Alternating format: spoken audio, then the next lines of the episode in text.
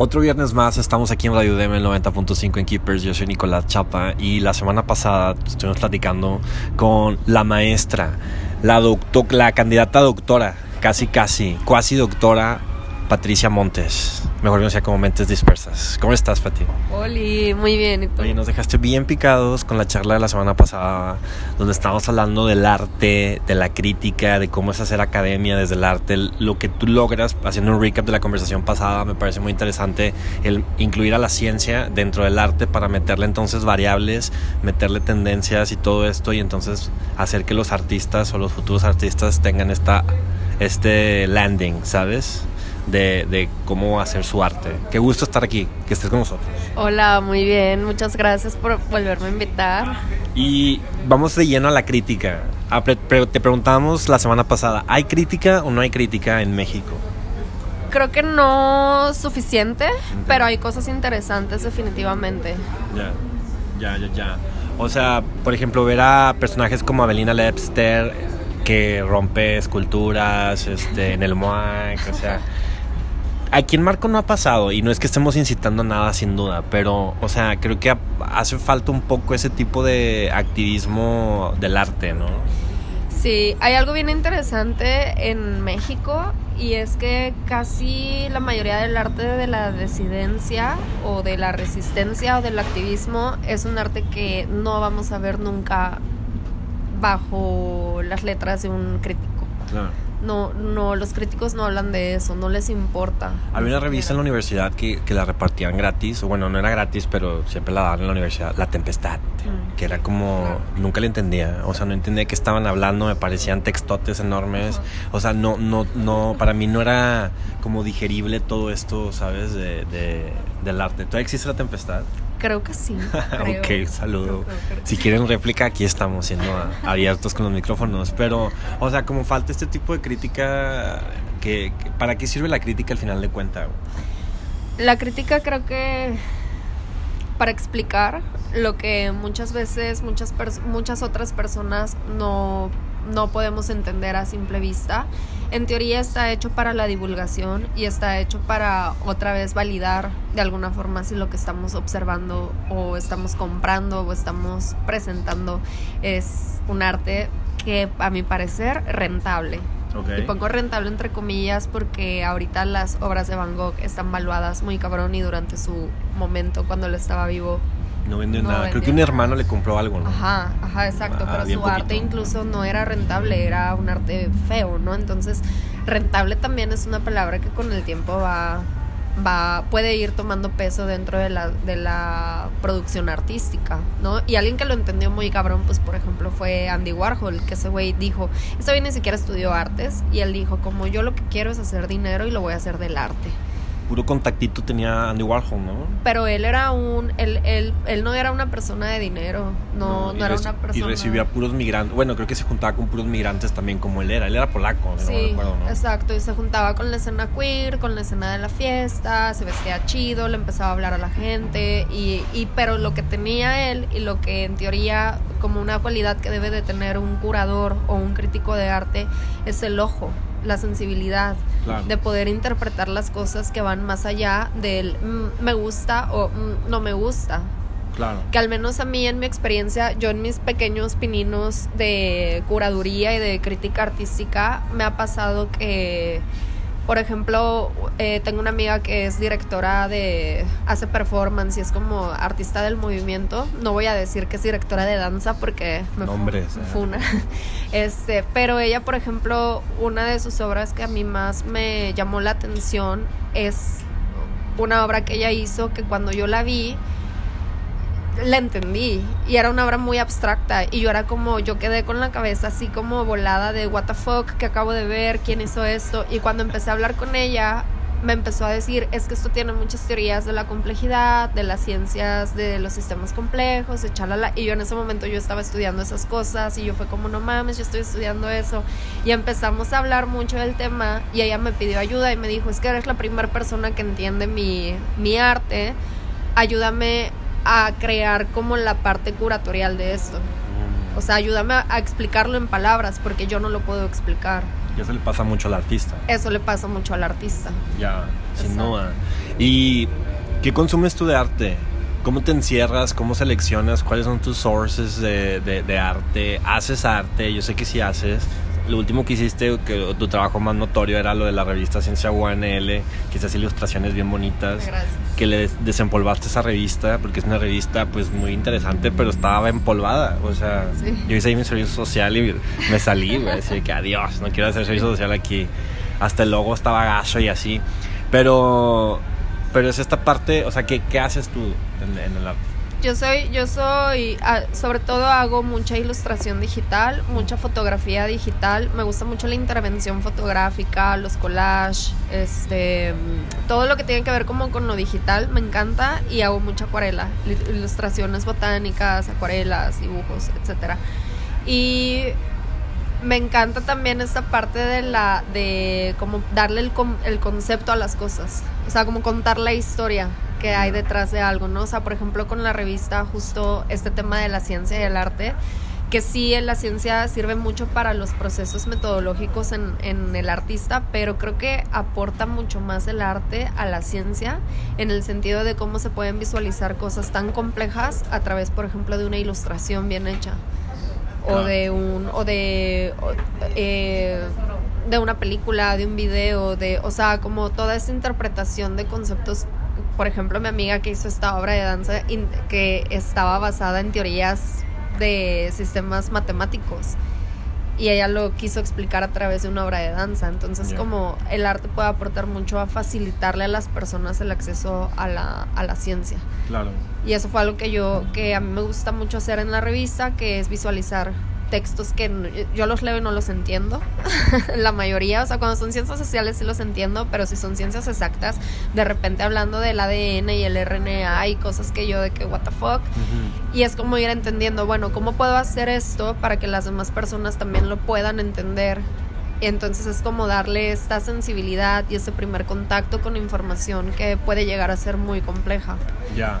Ayer estaba hablando con Víctor, que es mi pareja, güey, que, que estudia medicina. Estamos hablando del GABA, que es un neurotransmisor.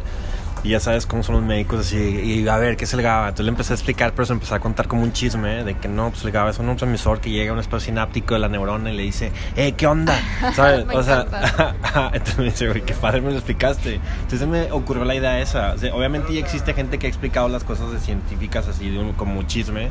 Pero me parece que es importante, ¿no? Porque yo creo que todos tenemos derecho por derecho humano a, tener arte. Exacto. O sea, y, arte fino. O sea, el, gobierno se, se, mortifica solamente en hacer eventos masivos, en hacer eventos de folclore, en, en hacer exposiciones, pero yo creo que tienes que generar que la gente vaya, que cualquier persona, ¿me entiendes? Desde la persona de la cajera de la tienda hasta tu tía que manda piolines, hasta los que nos están escuchando, ¿sabes? O sea, creo que tener acceso la llegada a la cultura, la llegada del arte a todo el país, a toda la sociedad, creo que ese es un hecho que nadie se ha mortificado en hacerlo, ¿no? Sí, total, ciento por ciento. O sea, el arte puede ser desde un graffiti hasta puede ser algo muchísimo más fino, un cuadro así gigante, tejido con seda y lo que tú quieras. Pero al final, si no hay nadie que lo pueda, o sea, si no es público, si no es accesible, entonces vamos a seguir perpetuando la pirámide de, de, lo élite, ¿no? De donde nada más... Claro, donde yo nada más porque estudié arte, si tengo mi postdoctorado en crítica curatorial, puedo entender esta obra, pero si no... Si no, no, si no, no, ni siquiera lo puedo ver, no tengo acceso a él, no, no, no sé nada, me intimido, ¿no? Y entonces ahí es donde, pues, Ahorita que dices me intimido, a mí me gusta cuando el arte incomoda a la gente, porque creo que está comprando, estás logrando el cometido. O sea, justo cuando iba pasando por Simón Bolívar y hay una torre de departamentos que está gentrificando, obviamente, una zona eh, que, no se vendió, pero se empezó a grafitear por unos grafiteros que se llaman Tinta Falsa. Un saludo si nos están escuchando. Este, yo le decía a, Víctor, güey, está padre que estén tomando por asalto un espacio que ni siquiera se está usando y que lo estén tomando por asalto y eran grafitis de queremos agua y ya sabes y cosas así. Ahí por Simón Bolívar y Madero. Y me decía Víctor a mí no me gusta A mí no me parece, ¿sabes? O sea, entonces dije, yes, está cumpliendo el objetivo. O por ejemplo, las fotos de Diane Arbus, ¿sabes? Esta fotógrafa, creo que era de Brooklyn de los años 50, que fotografiaba gente con discapacidad, ¿sabes?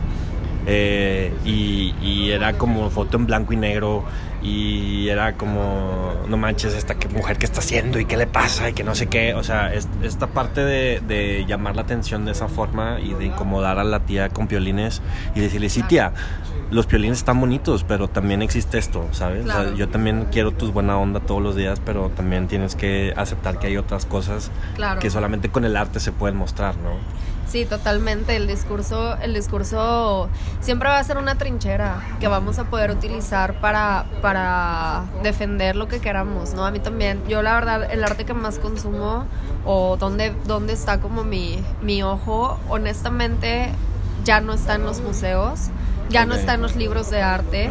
Mucho tiempo estuvo en los museos y en los libros de arte. es como lo más, lo primero, ¿no? es lo primero y como que te sabes la historia completa de Van Gogh y de Dalí, y de Magritte y como de todos estos artistas. Fernando Botero. Y de, pues, Botero tiene sus cositas lindas. Tiene, él tiene, por ejemplo, una exposición muy chingona donde hizo unos, unos dibujos al carbón de unas fotografías de gente en cárcel y de suicidio, o sea, de gente que se suicidó en las cárceles y cosas así y es, y es como una de sus exposiciones más oscuras y está chingona. Porque es tan incómoda que es como, güey, gracias, Botero, por darme algo que me está moviendo cosas, ¿no? Entonces, lo te caen. Lo, lo, te caen, Pero, pero sí, por ejemplo, yo me alejé mucho de eso y ahora eh, consumo mucho lo que es el arte urbano. Me encanta, o sea, me encanta ir por la calle, ver un graffiti, buscar el tag, ver si en internet puedo encontrar algo me encanta ir a eventos de artistas locales, de gente sobre todo que es como grafitera, ilustradores, que hacen grabados, o sea, gente que resiste, que es independiente. Que aparte yo le decía a mi amigo Pablo, los grafiteros se están rifando, se están arriesgando esta parte de treparse, rayar, que la policía, que te caigas y te, te mueras, este, todo eso. Y se lo decía a mi amigo Pablo, que es un cholo, un saludo, pero mi mamá me decía, no, ¿por qué no se rayan las nalgas? Pero es que si te pones a pensar está muy cabrón porque ellos ni siquiera están vendiendo su obra, ellos pagan sus aerosoles, ellos pagan su ropa para, para o sea, protegerse, tienen su equipo, practican un chingo para que luego les queden cosas hermosas. Y claro, de repente te conviertes en Osyemeos, o te conviertes en Roa, o te conviertes en Banksy, y ahí sí es como, ah, no, de qué millones este gran artista, y es como, güey para llegar a eso tienes que pasar por un trayecto de ilegalidad y de auto autofinanciamiento porque no hay nadie que te apoye. Y que me doy cuenta que los grafitis, ayer que andaba como por la calle, me di cuenta que los grafitis ya están tan, tan, tan normalizados que luego ya ni los vemos, ya no los percibimos, ¿no? Y es una pieza de arte muy, muy chida. O sea, hace rato estaba viendo a una unos, una muñeca como tipo la cara esta del Wendy's, del restaurante, que se llama Daphne. Entonces dije, órale, hay una grafitera que se llama Daphne. Ah, un saludo a Daphne. Y había unos también de un chango. Ah, ah, que, pues que falleció, se, creo que se suicidó, una cosa así. No, él, falleció en un... estaba pintando. Hace poco, ¿no? Sí. Ok, no fue suicidio entonces. ¿Cómo se llamaba él? Acme. Acme, ya. Y también está ahorita un Patricio hermoso que también está grafiteando. Hay un diablo. O sea, en realidad hay toda una escena que está ahí en la noche, que, que, está presente y que en realidad es un asalto a la ciudad, ¿no? O sea, porque me decía alguien, o sea, como si vemos bien que estén escarbando el Cerro de las Mitras, las pedredas, o sea, eso sí está súper bien, está aceptado, no hay bronca pero que llegue un vato a rayar en graffiti, eso es cárcel. Eso está penadísimo. Sí, eso está no, ¿cómo puede ser? ¿no? O sea, entonces ahí te das cuenta de cómo es la psique social. Sí, como si está bien tener toda la contaminación visual con todos los panorámicos eso está perfecto. tapándonos el paisaje, pero está súper mal que uno de esos panorámicos esté pintado por un grafitero, ¿no? O sea, es justo como, es a mí también se me hace muy absurdo. Pero está bien loco también como el efecto que va sucediendo porque algo que los humanos somos seres colectivos, seres sociales y lo que vamos viendo que hace el colectivo lo vamos a ir replicando. Entonces, vamos a ciudades como Berlín, donde no queda ni un centímetro de pared porque ya todo está lleno de grafitis, inmediatamente te dan ganas de pegar tu sticker, de grafitear, de hacer un stencil, o sea, como que te va inspirando la misma ciudad y te va empujando a eso. Y ciudades como Monterrey, donde no existe esta cultura, yo creo, a mi parecer, que también hay mucho valor, hay mucho más valor en la, en la escena artística, porque es la pura resistencia. Claro, y que también hablemos que ahorita hay muchas escuelas de arte pero hace unos 10 años, yo recuerdo cuando empezaba a salir al mundo ya de casa, o sea, no había tanta escuela de arte, estaba Facultad de Artes Visuales, quizá la UDEM, quizá Arte AC, quizá el, el, ajá, el CEDAR, que es de Conaculta, que ahora es Secretaría de Cultura, pero no había, ¿sabes? ¿Por qué? Porque aquí había que trabajar. Exacto. Ah, o sea, no hay arte o qué, no, pura industria. Ajá. Y que no entendemos que es un equilibrio. Hay ingenieros que ahorita están haciendo industria para que exista dinero, para que haya gente que haya arte y luego ese artista vaya y entretenga al ingeniero y hacemos todos un equilibrio social, ¿no? Pero no, no, no, aquí somos puro arte, aquí, o aquí somos pura industria o sea, ahorita creo que hay escuelas, desde que se hizo el, edificio este Tadabando en la UDEM de, Roberto Garcesada, está el CEDIM también, que tiene muchos años también, está, creo que la UNI también ha abierto mucho ya sus espacios, o sea, antes la UNI creía que la cultura era solamente un show de flamenco en el aula magna a Oxford, ¿sabes? Sí, no, y también muchas hay muchas galerías emergentes también. O sea, eso está padre que a mí en los últimos años aquí en Monterrey, creo que desde la pandemia para acá, me ha tocado presenciar mucho también la parte de las galerías autogestivas. Mm. El que ya no es nada más, ah, si no expongo en Centro Cultural Fátima o si no expongo en el marco, entonces ninguna galería me va a agarrar porque también está bien padre la propuesta de muchas personas que te dicen, oye, yo soy galerista, yo quiero poner mi galería, yo te pongo, yo, yo expongo tu arte, ¿no? Y eso también está muy lindo, porque no, siento que no nada más está empujando la parte del artista, sino también de la, de toda la red que sustenta el arte, que no nada más es el artista, también son las galerías, los críticos, los curadores, etcétera. Y que es un viajezote cuando vas y ves una exposición y ves una galería. O sea, a mí me gustó mucho, por ejemplo, ir al edificio Lolita, que está ahí en Reforma. No sé qué otra calle es, creo que es Reforma y Calzada Madero. Una calle de esas. Sí. Pero yo estaba bien a gusto viendo una película el domingo con mis vecinos y de pronto vi que era el último día ese domingo y dije, tengo que ir entonces, desde meterme a bañar hasta vestirme, hasta perfumarme, hasta hasta, ya sabes, o sea, tomar el metro, llegar al edificio que al lado había un bar así de esos de mala muerte, un congal.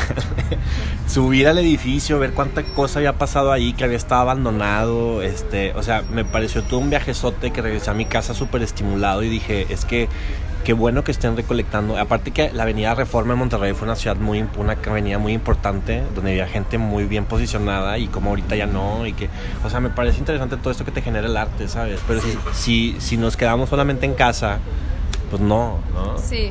O sí, sea, totalmente. Para ti, ¿qué, ¿cuál ha sido algo que te cambió la vida o algo que tienes muy memorable en tu cabeza del arte? Una exposición, una canción a mí, desde muy chiquita, o sea, algo que yo le agradezco demasiado a mis papás es que crecí en un ambiente artístico. Mi papá se dedicó mucho tiempo a escribir guiones. Okay, ¿Para quién? Para. Él escribía para algo que se llamaba Televisión Mexiquense y era como. Ah, claro, secundarias y como que él hacía como toda esta parte de la investigación para ah, enseñar y como que de ajá, y mi mamá ella daba clases en la UNAM de comunicación y periodismo y estas cosas. Entonces ellos se conocieron en una feria de libro ah. y son super nerds. Y yo crecí como en un ambiente de libros y de arte donde todos los domingos nos íbamos a un museo a una exposición. Entonces yo desde muy niña crecí en ese y que lo hemos dicho en este programa, o sea, ir a una exposición en familia, eso te conecta mucho con tu gente. Sí, claro, porque, porque te, bueno, yo recuerdo que a mí nunca me pusieron un, un tabú, o sea, incluso, por ejemplo, en mi casa veíamos películas, no sé, de Jodorowsky cuando yo era niña, y cuando salía al desnudo de alguna escena, pues simplemente mis papás era como esa arte, que era diferente a cuando, por ejemplo, veíamos una película donde salía un desnudo, pero no era una película de arte, y ahí mis papás sí se asustaban, o sea, eso era lo raro, era como que, ay, tápate los ojos o volteate, ¿no? Pero cuando era una película de arte era como es arte. Entonces era como, pues un poco confuso cuando eres un niño adolescente, no entiendes esas diferencias, pero ahora lo entiendo y digo como, ah, ok, lo que ellos querían era que yo no me asustara como ante, ante la parte artística, ¿no? De las cosas. Y pues eso se me hizo chido. Luego estudié, a los 15 años descubrí el CEDAR y hice la prepa en el CEDART, entonces fue como pum, ahí me ya fue como no, esto es para mí, o sea, el algo muy lindo del CEDART es que tus maestros son artistas. Entonces no solo te enseñan la técnica del arte, sino que además te cuentan su vida. ¿No? Entonces ahí, por ejemplo, una de mis maestras que más adoro y que más le agradezco es la, la maestra Gloria Correa. Saludos. Un saludo, maestra Gloria.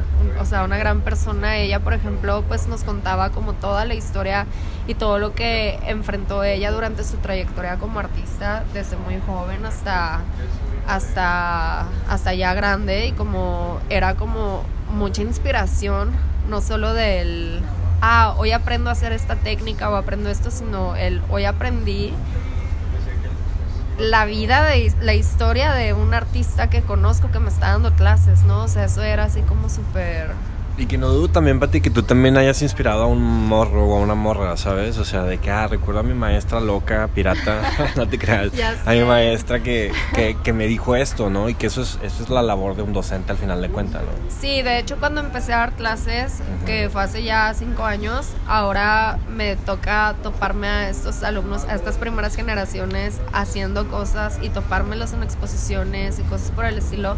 Y la neta sí siento bien bonito que me, que me recuerden, que me saluden, que me agradezcan, que me digan como, ah, por ejemplo, hace poquito una alumna, una exalumna me dijo como tú la más perra. Ah, y si eres. Ella, que sí. Amamos, ah. amamos. Qué chido. Ajá, Porque aparte es muy valiente dedicarte a lo que te dedicas. O sea, no, no, es, no es sencillo. Y eso que mencionas creo que es importante. Los papás deben aceptar la vocación de sus hijos porque si no los frustran. Sí. O sea... Ahí tenemos el caso de Hitler. ¿Qué? No me lo sé. No, Hitler... chisme. Hitler... Solo sé que no tiene un testículo. él quería ser artista. Ok. Él quería ser artista. Estudió un semestre en una escuela de artes. Sus maestros fue, tu arte está horrible, lo reprobaron. Y su papá le dijo como no, te vas a la militar. Y vámonos. Y se nos frustró el artista. Bien gacho. ¿no? O sea, que a propósito, ahorita que hablas de, de, la cultura alemana, estuve viendo un documental de la Deutsche Welle de cuatro horas del Bauhaus. Mm. O sea, no puedo creer. Una vez invité a un Lee a mi casa en el 2019 y le dije, vamos a ver un documental cuatro horas del Bauhaus, obviamente ya no me habló después, güey. Así como...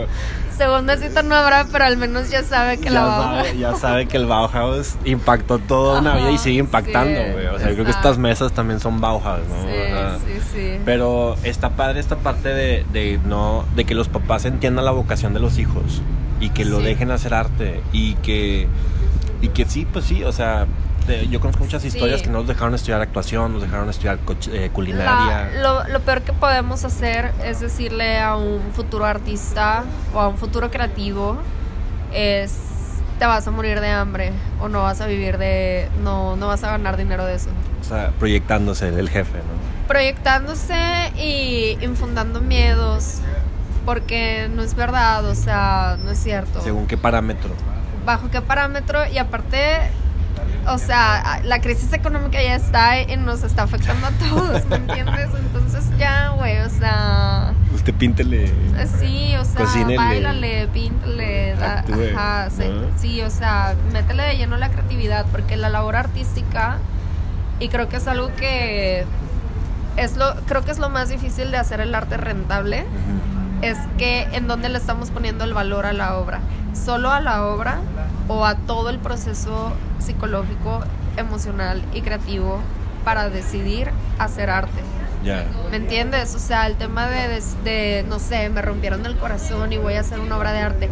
Oye, pues entonces cuando venda este cuadro voy a cobrar la, la rompida de corazón, ¿no? O sea, también, porque eso también es el valor que tiene. O sea, a veces no vemos ese valor. Solo vemos el valor de la pieza como tal. Claro. Y no, hay todo un proceso, hay toda una historia detrás de eso. Pues Patti Montes, queremos reconocerte públicamente en esta estación, en el 90.5, por tu labor como académica, por, tu, por lo que vas a seguir haciendo en la capital de este país. O sea, neta, es muy valiente de tu parte. Necesitamos como unas 40 mil Pattis para que este país sea diferente. Así como existen muchos maestros que también ahorita están descansando en viernes haciendo su descanso de fin de semana, pero necesitamos mucha gente como tú que esté en, la, en el medio, ¿sabes? Del consumo, pero de los creadores, pero que haya gente en medio que, que aliente, que consuma, que, que, le dé esta, esta ciencia que se necesita del arte, ¿no? Muchas gracias por existir, Patricia. Ay, muchas gracias a ti. La neta, muchas gracias. Hoy nos quieres recomendar alguna canción. ¿Quieres que cerremos con una canción? Eh, telepatía de Caliuchis. Ok, vamos, que, uy, vamos a escuchar, porque también existe mucho arte, pero también hay banalidad. Ay, claro. Es válido. O no, sea, aparte Caliuchis es arte. Es arte, como Taylor Swift también. Ah, Amamos a Taylor amamos. Swift. Bueno, va, vamos con telepatía de Caliuchis y muchas gracias, Pati. Saludos, gracias.